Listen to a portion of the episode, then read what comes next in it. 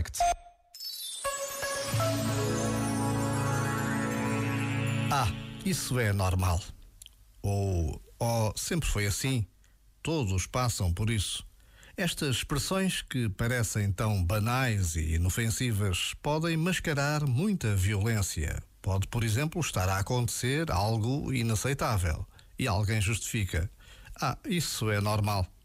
O problema é que, levado ao extremo, pode estar a defender-se o indefensável, só porque é normal. Os mais distraídos resignam-se e conformam-se. Mas outros submetem a normalidade ao exame mais rigoroso. Assim, resgatamos o protagonismo e o poder de escrever a história. Já agora, vale a pena pensar nisto.